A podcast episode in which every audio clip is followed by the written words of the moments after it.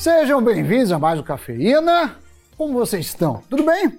Hoje falaremos de uma velha conhecida que está um pouco apagada dos noticiários, sumiu nos últimos tempos por conta da inflação alta e foi alvo de muitos ataques. Mas que pode estar voltando e que ainda é a queridinha de muita gente. Estou falando da poupança, certo, meu querido Doni?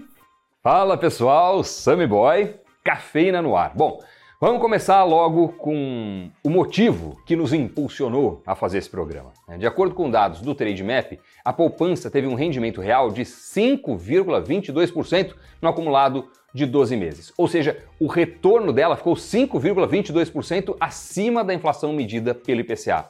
Foi o primeiro ganho real acima de 5% desde agosto de 2017.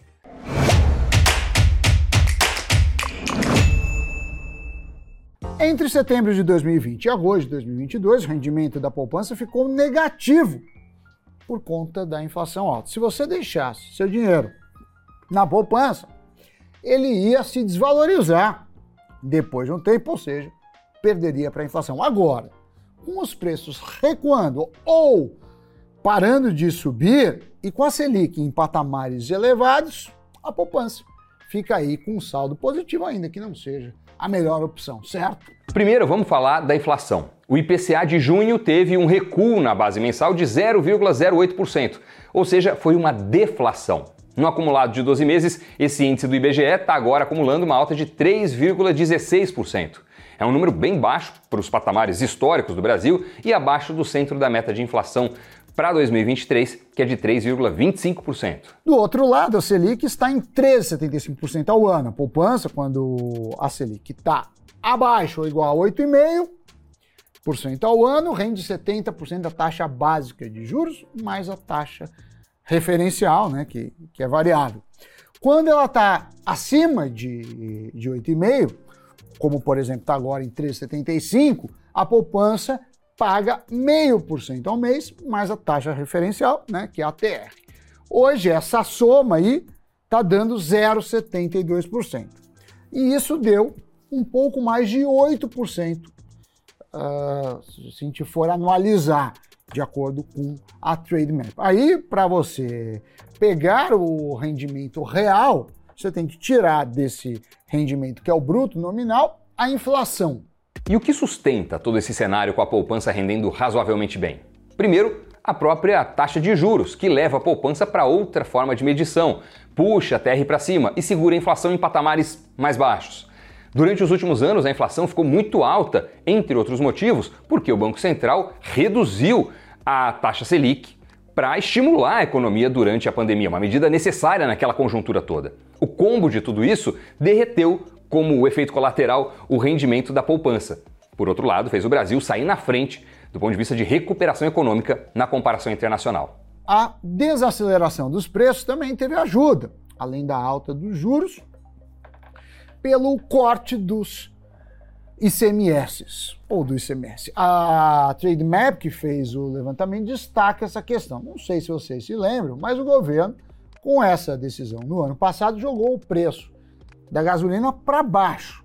E como os combustíveis são usados em praticamente tudo na economia, né, que acaba influenciando no, no frete, deu um alívio considerável. Enfim, agora, depois de toda essa explicação, a gente vai para a pergunta que todo mundo quer ouvir. Tá valendo a pena deixar o dinheiro na poupança? Vocês estão querendo ver a resposta da pergunta, né? Mas antes a gente diria, obviamente não. Agora a gente pode falar depende.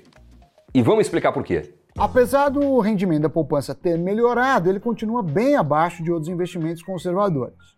Temos aí títulos pré-fixados do Tesouro Direto pagando 10,25% ao ano e com liquidez diária. Eh, o rendimento real, né, aquele tirando a inflação, fica em mais ou menos 7,2%, taxa consideravelmente acima da oferecida pela poupança. Mas aí a gente entra em alguns assuntos mais complexos do que somente as taxas. Quando a gente fala em reserva de emergência ou em formação de caixa, a gente tem que levar em conta, por exemplo, a marcação a mercado e o tempo que a gente vai deixar o dinheiro ali. A finalidade do acúmulo também é relevante. Falando de marcação a mercado, primeiro, a gente pode deixar um pouco de lado essa ideia que renda fixa significa ganho certo. Parece tonto, mas não é. A verdade é que os títulos oscilam e bem. Vamos pegar o exemplo do nosso Tesouro Direto, do título que paga 10,25% ao ano e que vence em 2026. Em um cenário que a Selic suba mais do que esperado. No caso do governo atual continuar aumentando muito os gastos públicos e no caso de haver um desbalanceamento fiscal, por exemplo, a Selic pode aumentar e o mercado cobrar rendimentos maiores dos títulos públicos. Aí o seu tesouro renderia menos do que os emitidos depois. Se você levar ele para o vencimento, tranquilo, ele vai render o combinado pactuado no momento da aplicação. Mas se você precisar do dinheiro antes do vencimento, o título vai estar tá pagando uma taxa menor do que os novos títulos e, consequentemente, ele vai se desvalorizar, vai valer menos. Aí você vai ter que arcar com um prejuízo ao se desfazer desse papel. Claro que se o fiscal piorar, a inflação tende a pressionar um pouco mais, o que impactaria também o rendimento real da poupança. Mas aí há uma margem na qual a poupança tem um ganho. Nesse cenário, ela vale como um lugar seguro e com um rendimento que eventualmente, apesar de não ser provável, não é impossível bater o tesouro direto. Seguindo o fluxo atual, contudo, a maioria das projeções é de que a Selic vai cair no futuro, é provável, aliás, que voltemos ali a ter um intervalo no qual os novos títulos e a poupança tenham um rendimento real semelhantes. Isso se o ciclo de quedas de juros é, de fato né, avançar. A poupança, nesse panorama, deve recuar ainda um pouco por conta da taxa referencial, que, por sinal, depende da inflação e também da taxa básica. Essa, por fim, se baseia nas taxas de juros das letras do Tesouro Nacional. É meio confuso, mas qualquer coisa, pausa aí e volta o vídeo, às vezes que forem necessárias. As LTNs, letras do Tesouro Nacional, são justamente títulos de renda fixa emitidos pelo Tesouro. A taxa referencial, a TR, cai um pouco na baixa dos juros, uma vez que ela é atrelada a esses ativos. O rendimento da poupança, então, também recuaria. Enfim, se a gente continuar, a coisa se embola. A ideia principal é: se você sabe formar uma carteira de renda fixa, mescando títulos atrelados à inflação, é, Selic, é, eventualmente até prefixados, talvez a poupança não seja necessária. Pelo, é, falando francamente, né, poupança não é um ativo uh, que deve ser escolhido porque você conhece bem as dinâmicas do mercado. Agora, se você não sabe fazer isso, a poupança acaba sendo uma opção, porque é uma maneira de um produto simples, velho conhecido e que as pessoas confiam. Agora que ela não está mais dando prejuízo, aquele discurso de tire o seu dinheiro agora mesmo da poupança, pode ser que dê uma amenizada, né? Você poderia ganhar mais investido em outros ativos de baixo risco em vez da poupança? Olha, conseguiria sim mas se você deixar o dinheiro na poupança, você vai perder poder de compra? Possivelmente nesse cenário, não. A questão é saber fazer uma diversificação, uma alocação do seu portfólio, né? Tem que dar uma estudada, acompanhar os nossos conteúdos ou outros tantos que estão disponíveis aí na internet. Né? No começo pode não parecer uma coisa tão simples. Com o tempo vai ficando mais fácil. Nada é simples nesse mercado, meu caro Doni, nem deixar lá seu dinheiro parado, como muitos pensam. Mas a gente vai desbravando aos poucos esse mundo. E vamos agora para o Giro de Notícias.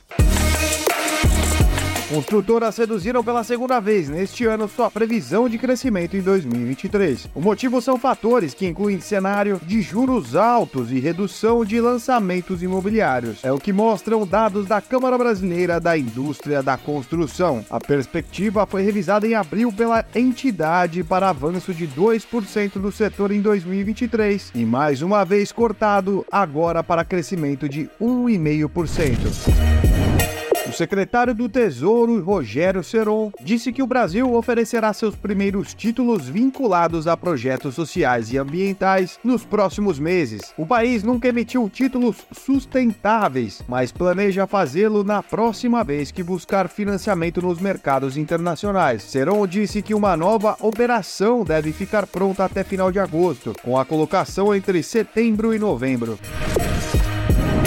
O órgão regulador da concorrência do Reino Unido iniciou na segunda-feira análise sobre a compra da Activision Blizzard pela Microsoft. O objetivo é chegar a uma decisão final até 29 de agosto. O negócio de 69 bilhões de dólares foi bloqueado anteriormente em abril. Muito bem, notícias giradas, meu caro Sammy Boy. Obrigado pela parceria de sempre. A você que nos acompanhou até o finalzinho. Muito obrigado pela companhia, muito obrigado por se inscrever no nosso canal Invest News, por interagir com a gente através de like, através de comentários, compartilhando esse vídeo. Enfim, pessoal, é sempre uma alegria ter vocês aqui no Invest News, tanto no canal do YouTube quanto nas outras redes sociais e também lá no nosso portal investnews.com.br. Fechado? Obrigado, bons investimentos e até o próximo programa. Tchau!